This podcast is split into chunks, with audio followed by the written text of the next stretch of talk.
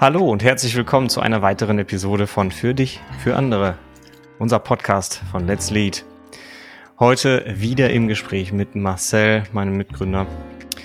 Äh, und ja, heute ein, ich finde, ein besonderer Termin oder eine besondere Episode. Marcel, warum ist es eine besondere Episode? Ja, das ist eine besondere Episode, weil euch normalerweise jetzt ähm, Sven Stoffers hier erwartet hätte. Das ist ein Kunde von uns. Das ist eine, ich würde sagen, ganz klassisch, eine Schublade junge, dynamische, high potential Führungskraft, ähm, die ich schon sehr lange kenne, den Sven, und den ich auch länger schon begleite. Und mit dem wollte ich sprechen über seine Entwicklung, weil ich glaube, er macht gerade eine außergewöhnliche Entwicklung, auch wie den Firmen, wie er gewechselt hat. Und er hat ähm, das Let's Lead-Programm als erster Kunde durchlaufen. Das heißt, er hat ganz viel erste Erfahrung mit uns gemacht und äh, sind in der Zeit des Programms sind sehr spannende Dinge geschehen. Und da hätte ich mit ihm heute drüber gesprochen und fünf Minuten vor zwei äh, kriege ich eine E-Mail, Notruf aus der Produktion, ich muss verschieben, so dass wir uns jetzt nächste Woche treffen. Damit habt ihr den wunderbaren Spoiler und den Cliffhanger fürs nächste Mal, weil dann wird's glaube, wirklich spannend, mit dem Sven drüber zu sprechen. Und Wojtek und ich füllen jetzt die Lücke mit einem Thema, Wojtek, ja. was dich letztens in einem Gespräch zu unserer Gründung ja anscheinend bewegt hat. Ganz genau. Äh, ich gebe mal ein bisschen, äh, bisschen Hintergrundinfo. Also wir haben jetzt schon einige Gespräche und Termine gehabt zur, zur Gründung von Let's Lead, also ne, unsere eigene Unternehmensgründung. Und das ist ein sehr intensiver und sehr spannender Prozess, wie ich finde. Und du hast letztes Mal bei unserem letzten Gespräch äh, etwas mit reingebracht, das mir total geholfen hat, ähm, ähm, zum, also diese verschiedenen Ebenen zu verstehen, äh, in welchen Rollen ich oder wir als Unternehmer da involviert sind und wie wir mit Unstimmigkeiten noch umgehen wollen. Ne? Also mhm. wir sind jetzt in der Situation, wir müssen jetzt ganz klare Regeln definieren, nach denen wir Entscheidungen treffen wollen, im Falle, dass wir mal nicht einer Meinung sind. Ja. Hm. Ich würde das ergänzen, damit ihr als Hörer wisst, was euch, was ihr davon habt, weil vielleicht gründet ihr gar nicht, weil die meisten von euch vermutlich gründen jetzt nicht. Also das ist nicht eine Podcast-Folge für Gründer oder Gründerinnen, sondern es geht um das Thema Entscheidungen über ein Prinzip, was wir sprechen, nämlich die Consent-Moderation und wie man damit umgeht und was das bedeutet, wenn man in einem Team, wenn ihr mit eurem Team an das Ende kommt, also an das Ende aller Argumente, ne, wo es, wo ihr feststeckt. Und ich vermute, dass viele von euch immer partizipativer führen und Entscheidungen treffen, mal weil sie meinen, dass das so sein muss, mal weil sie wirklich wollen, mal weil sie es können. Ich glaube, das ist ganz unterschiedlich. Und da wollen wir ein bisschen reingehen, wie man da, wie ihr damit umgehen könnt, wenn ihr feststeckt in Entscheidungsprozessen. Genau. Gut. Also, vielleicht gebe ich das so als Anfang mal rein. Also grundsätzlich unterscheiden wir zwei Ebenen. Wir haben einmal die Ebene als Partner. Das heißt, wir sind Gesellschafter, wir ne, gründen dieses Unternehmen. Und die zweite Ebene ist eine, ich, ich weiß gar nicht, da hilf, hilf du mir vielleicht kurz aus, also ist eher die operative Ebene, so würde ich es jetzt gerade nennen. Ne? Da geht es darum, ja. dieses Unternehmen zu gestalten, zu formen und weiter voranzubringen. So. Genau. Die, also, die zwei Ebenen schauen wir uns gleich mal genauer an. Ja. Genau, also das, das ist für euch jetzt, wenn ihr in einem Unternehmen arbeitet, tatsächlich nicht relevant. Ne? Aber wir haben ja, wenn wir gründen, sind wir Eigentümer einer Firma, einer Rechtsform. Das wird bei uns höchstwahrscheinlich eine GmbH im Verantwortungseigentum sein. Und in dieser GmbH gibt's Gesellschafterinnen und Gesellschafter, davon sind wir vier. Und wir werden höchstwahrscheinlich vier Geschäftsführerinnen und Geschäftsführer bestellen. Und die sind dafür verantwortlich, das operative Geschäft zu führen. Deswegen heißen sie ja auch Geschäftsführer und Führerinnen. Und die Gesellschafterinnen und Gesellschafter gehört die Firma und die können zum Beispiel entscheiden, wie die Gewinne verteilt werden. Die können entscheiden, ob der Geschäftsführer entlassen oder eingestellt wird. Also sind wir in zwei Rollen, was man im klassischen, das kennt ihr vielleicht, wenn ihr aus, mit Partner oder Dienstleistern arbeitet, das nennt man dann den geschäftsführenden Gesellschafter. Und das werden wir höchstwahrscheinlich sein. Und diese beiden Rollen sind, ähm, das ist das, worauf du hinausspielst, ne? die sind mhm. mit unterschiedlichen Kompetenzen, Anforderungen und Rechten und Pflichten belegt. Genau. Gut. Jetzt kommt der zweite Punkt, nämlich der Punkt, dass wir uns überlegt haben, wie wollen wir grundsätzlich Entscheidungen treffen in, die, in unserem Unternehmen. Ne, also wie, wie soll es zu Entscheidungen kommen? Und da sind wir uns alle einig, da möchten wir nach dem Konsent überwiegend entscheiden. Also das ist sozusagen unser, ähm, ja, äh, wie sagt man, unser mh, hm, Default. Default, danke, genau. Unsere Standardeinstellung, wenn es darum geht, Entscheidungen zu treffen, dann fragen wir nicht, okay, wer ist dafür, dass wir so und so machen, sondern wir fragen, gibt es jemanden, der einen begründeten Einwand hat, warum wir das nicht tun sollten? Ja, also wir fragen nach Widerstand anstatt nach Befürwortung. Genau. Nochmal, vielleicht nochmal eine, eine Perspektive, die mir drin wichtig ist in dieser, warum Konsentmoderation etwas für mich Relevantes ist, ist für mich die Überlegung, dass ich im operativen Geschäft möglichst nach, nach dem besten Argument und nicht nach der größten Macht entscheiden möchte. Ich glaube, ich bin davon überzeugt, dass es für unsere Wertschöpfung und für alle Wertschöpfungen gut ist, wenn das beste Argument siegt und nicht die oder derjenige mit der meisten formalen Macht. Jetzt kommen wir in eure Welt, ne, wenn ihr in Unternehmen arbeitet vielleicht, ne, da ist das oft ausgeprägt. Ne? Da hat der Chef oder die Chefin viel Macht und am Ende entscheidet die irgendwas. Und ich vermute mal, dass einige von euch schon mal gedacht haben, ey, was hat die denn da für eine Scheiße entschieden? Ja, das macht ja gar keinen Sinn. Und ich habe dir super Argumente geliefert, ne, äh, wie man es anders machen kann. Und die hört einfach nicht und overruled. Und ich möchte gern in unserer kleinen Mikrofirma, dass wir uns zwingen, nach dem besten Argument und einer besten Idee und mal auch nach dem besten Gefühl zu entscheiden und nicht nach formaler Macht. Hm, genau. Und jetzt kommt ein spannender Punkt. Ich habe mich vor ein paar Tagen mit einem guten Freund unterhalten und habe ihm genau das so erzählt. Ne? Ich habe gesagt, wir wollen in unserem Unternehmen die Entscheidung nach dem besten Argument treffen und nicht nach dem, der jetzt Geschäftsführer ist oder sowas. Ne? Und woraufhin er, zwar am Telefon, deswegen ich konnte es nicht sehen, aber ich habe gehört, wie er seine Hände über dem Kopf zusammengeschlagen hat und gesagt hat, Wojtek, im Ernst, ist es dein Ernst? Mach, ey, jetzt sei doch nicht so naiv, ne? Also, wer entscheidet mhm. denn, ob ein Argument besser ist als das andere? Am Ende sind es wieder Menschen, ne? Und damit hatte er ja nicht Unrecht oder hat er nicht Unrecht, ne? Und ist auch ein Fall, mit dem wir uns dann wieder beschäftigen müssen. Ja. ja. Ähm, jetzt kurz zum Konsent, damit das bei euch allen so ankommt, wie ich es vielleicht in meiner Version interpretiere. Vielleicht kennt auch nicht jeder Consent. Also Consent, das du beschrieben hast, man fragt an, hat jemand einen schwerwiegenden Einwand, ist jetzt die sehr reduzierte, ne, also die wirklich hardcore reduzierte Version, was diese Consent-Moderation hat. Consent-Moderation ist eine Methodik, das heißt, sie hat Wissen drin. Sie gibt uns einen Prozess ziemlich gut vor, wie man zu einer Entscheidung kommt, eine Gruppe.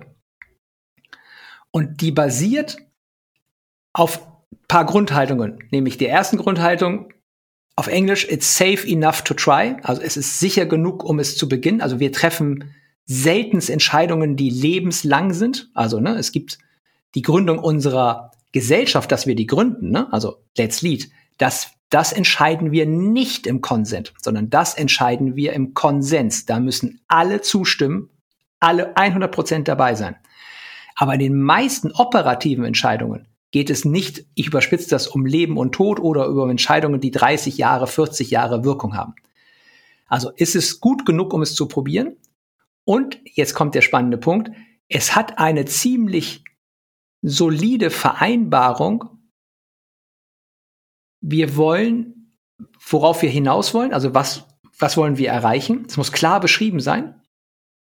Und dann die Vereinbarung untereinander ins Argumentieren zu gehen. Ich meine auch ins Debattieren. Ich meine auch in den Konflikt, ins Streiten. Und das braucht immer eine Moderation. Es kann sein, dass das die Beteiligten mitmachen können. Das geht, wenn du geübt bist und das trainierst, aber es ist schwierig.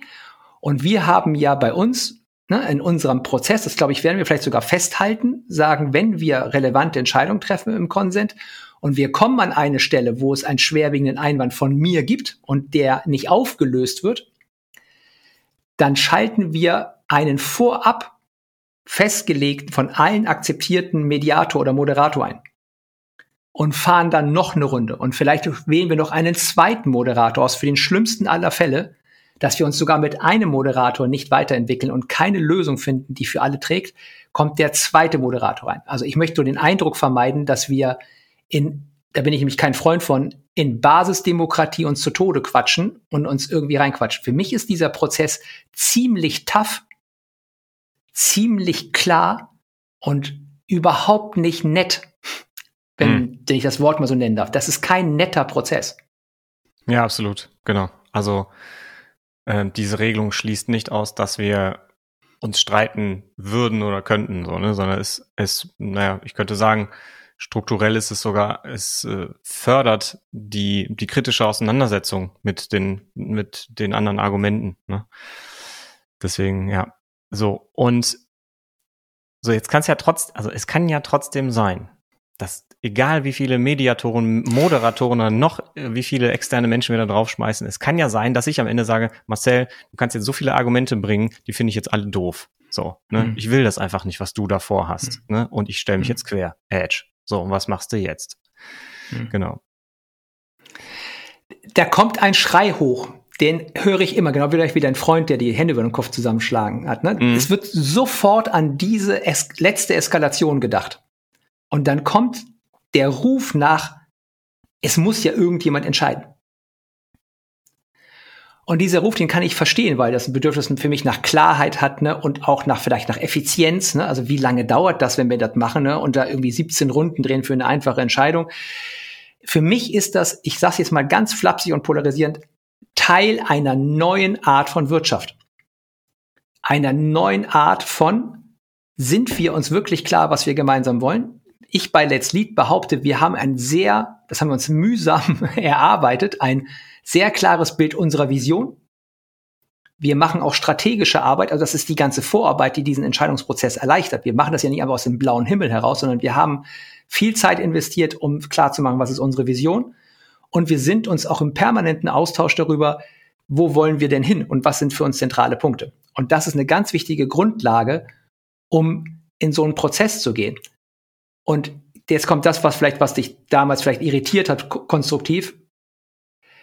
Wenn ich mit dir zum Beispiel, Wojtek, irgendwann an einen Punkt komme, wo kein Dialog mehr möglich ist, also wo wir den Dialog abbrechen, so anstrengend der auch sein mag. Ich, meine Vermutung ist, dass das in dramatisch wenigen Fällen der Fall ist, wenn grundsätzlich klar ist, Rolle, Beziehung, Vision, Strategie, dann ist das ich glaube, in vielen Entscheidungsprozessen, wo es hakt, sind die Hausaufgaben woanders nicht gemacht worden als mhm. im Entscheidungsprozess. Und wenn wir unsere Hausaufgaben vorher gemacht haben, Klarheit in der Vision, Klarheit in der Strategie und auch eine gute Beziehung, auch Teil, ja, dass wir uns ganz gut kennen und vielleicht auch wissen, was dem anderen wichtig ist, wenn dann sogar etwas passiert wie, du kannst mich mal, ja, Herr Wojtek, ich sag nein, so, dann ist meiner Meinung nach hat das mit dem mit dem, mit dem Projekt, was wir lösen wollen, mit dem Ding, was wir entscheiden sollen, überhaupt nichts zu tun. Genau. So, und dann landen wir nicht auf der Geschäftsführungsebene, sondern dann, dann sind wir fluppdiwups auf der Partner, auf der Gesellschafterebene. Und dann stelle ich mir die Frage, ob ich will, dass du mein Partner bist. Ganz genau. Ja. Und dann kommen wir an den, an den harten Kern, nämlich der in Beziehungen und in Zusammenarbeit immer die Frage ist, will ich, willst du mit mir überhaupt noch arbeiten. Genau.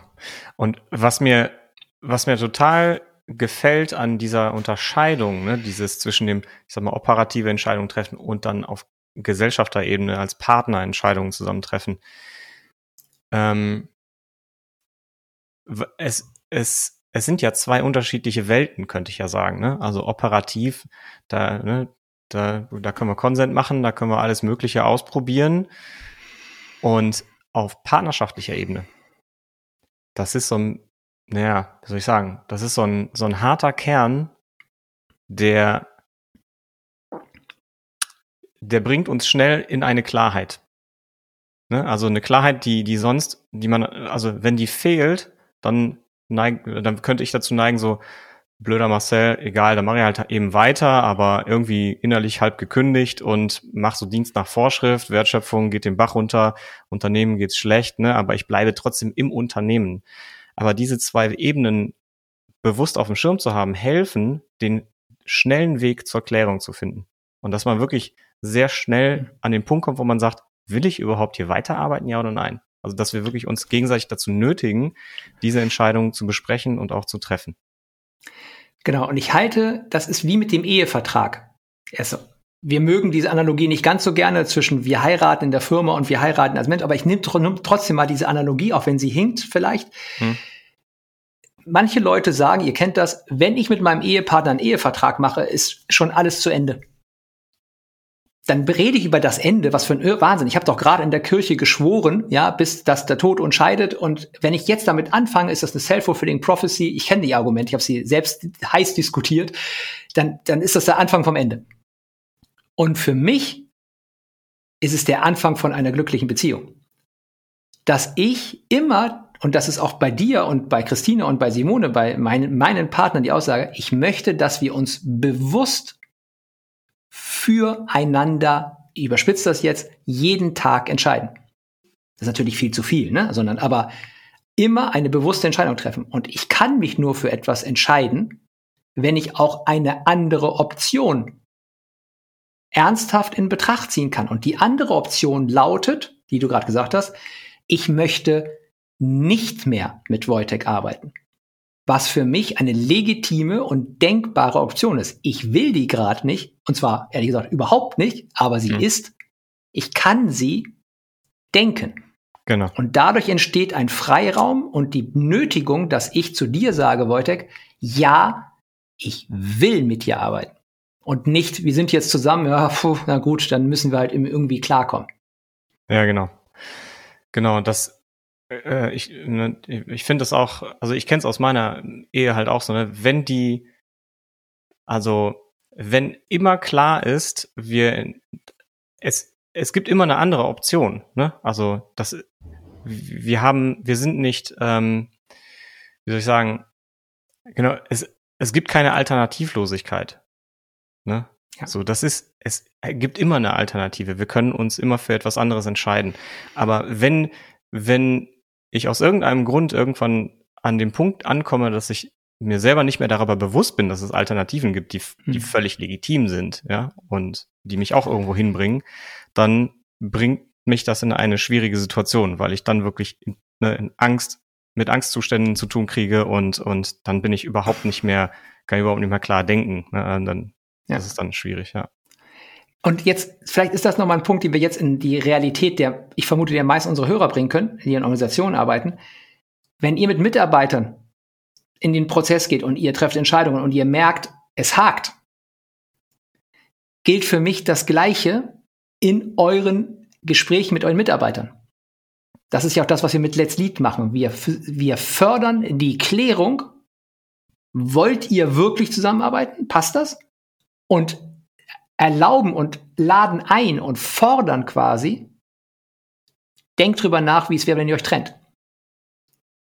Weil die Trennung immer als etwas, ein Schreckensgespenst gesehen wird. Und ich sehe es überhaupt nicht als Schreckensgespenst, sondern es kann für beide Parteien, es kann sehr gut sein, sich zu trennen. Es kann sein, dass der Arbeitgeber, also der Chef, also ihr als Führungskraft, eure Mitarbeiter entlasst und alles dafür tut, dass er woanders einen Top-Job kriegt, euer gesamtes Netzwerk anspringt und ihm hilft, ne, auf den besten Weg zu kommen, ist er, ist er. Wenn ihr euch bös gestritten habt und das ist irgendwas Schlimmes passiert, ist was anderes, aber ich rede jetzt davon mit so einem, was ich auch de denken kann, ist, irgendwie passt es gerade nicht mehr.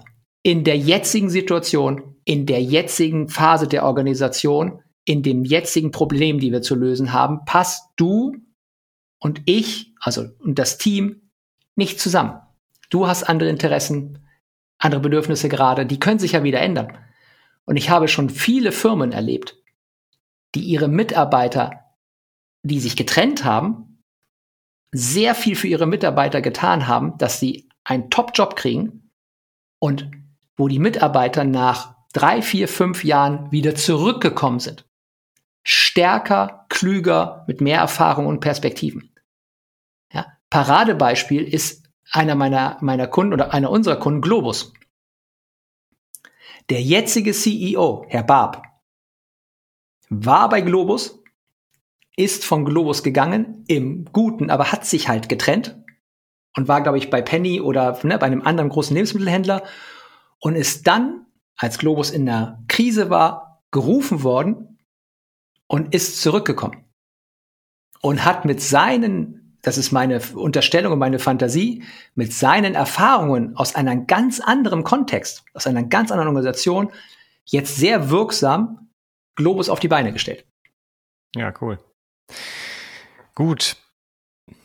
Ich glaube, unterm Strich würde ich persönlich sagen, ist das Thema dieser Folge, wird mir gerade so bewusst, äh, ist die, die Enttabuisierung der Trennung. Ja, und ja. die, das Potenzial, das in der Enttabuisierung von Trennung steckt. Ja. ja. ja. Das ist eine schöne Zusammenfassung und ich packe da eine Einladung hinten rein zum Schluss von mir. Wenn ihr es noch nicht mit euren Mitarbeitern besprechen könnt, dann macht's mal mit euch selbst. Also geht mal durch ne? mit Ehe, das ist die, die, die Königsdisziplin, aber auch mit einem Mitarbeiter. Alleine aufschreiben, durchgehen. Möchte ich wirklich mit dem arbeiten? Ist das gut für uns? Passt das jetzt gerade oder halte ich gerade an irgendetwas fest, weil ich entweder konfliktscheu bin oder Angst habe oder Sorge habe oder Sorge habe, dass äh, ich da keinen neuen Mitarbeiter finde, ne, der das Gleiche kann, der das gleiche Fachliche kann. Stellt euch die Frage, wollt ihr mit diesen Mitarbeitern wirklich, wirklich, wirklich, wirklich zusammenarbeiten? Das ist eine sehr kluge Frage, glaube ich. Gut, dann dafür, dass wir uns das hier gerade aus dem Ärmel geschüttelt haben, fand ich das eine sehr solide Folge. Danke, Marcel. Vito. Und äh, ja, allen Zuhörern da draußen, ich hoffe, ihr hattet auch Spaß und konntet ein wenig mitnehmen und wir wünschen euch eine, einen schönen Rest, Freitag, ein gutes Wochenende und bis zur nächsten Episode. Macht's gut. Dito, ciao, ciao.